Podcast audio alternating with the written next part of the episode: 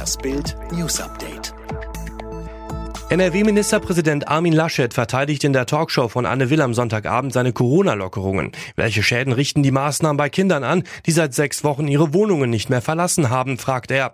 Inzwischen gäbe es genug Betten, Beatmungsgeräte und medizinisches Material. Der Gesundheitspolitiker Karl Lauterbach sieht das ganz anders. 60 Prozent der Erkrankten sterben trotz Beatmung, warnt er. Die Überlebenden haben bleibende Schäden. Nach fünf Tagen steigt das Demenzrisiko.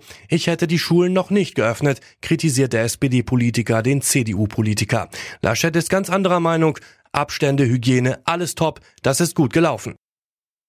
Die Deutsche Bank hat sich im ersten Quartal überraschend gut geschlagen. Trotz der Corona-Krise schrieb Deutschlands größtes Geldhaus einen Gewinn vor Steuern von 206 Millionen Euro, wie das Institut in der Nacht zum Montag mitteilte. Von der Bank selbst befragte Analysten hatten hingegen im Schnitt einen Verlust von 269 Millionen Euro erwartet. Nach Steuern verdiente der Konzern 66 Millionen Euro. Das Auspeitschen ist Vergangenheit. Nur einen Tag später schafft Saudi-Arabien jetzt endlich auch die Todesstrafe für Minderjährige ab. Das Königshaus habe ein entsprechendes Dekret erlassen, teilte am Sonntagabend die Menschenrechtskommission der Regierung mit. Die Todesstrafe werde nicht mehr gegen Angeklagte verhängt, die zum Tatzeitpunkt minderjährig waren.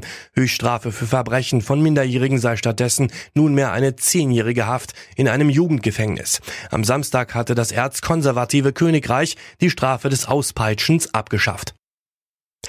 Waldhof Mannheim fordert in einer E-Mail an den DFB und die 19 anderen Clubs den Saisonabbruch, weil der Vater eines Spielers am 30. März nach einer Corona-Infektion gestorben sei.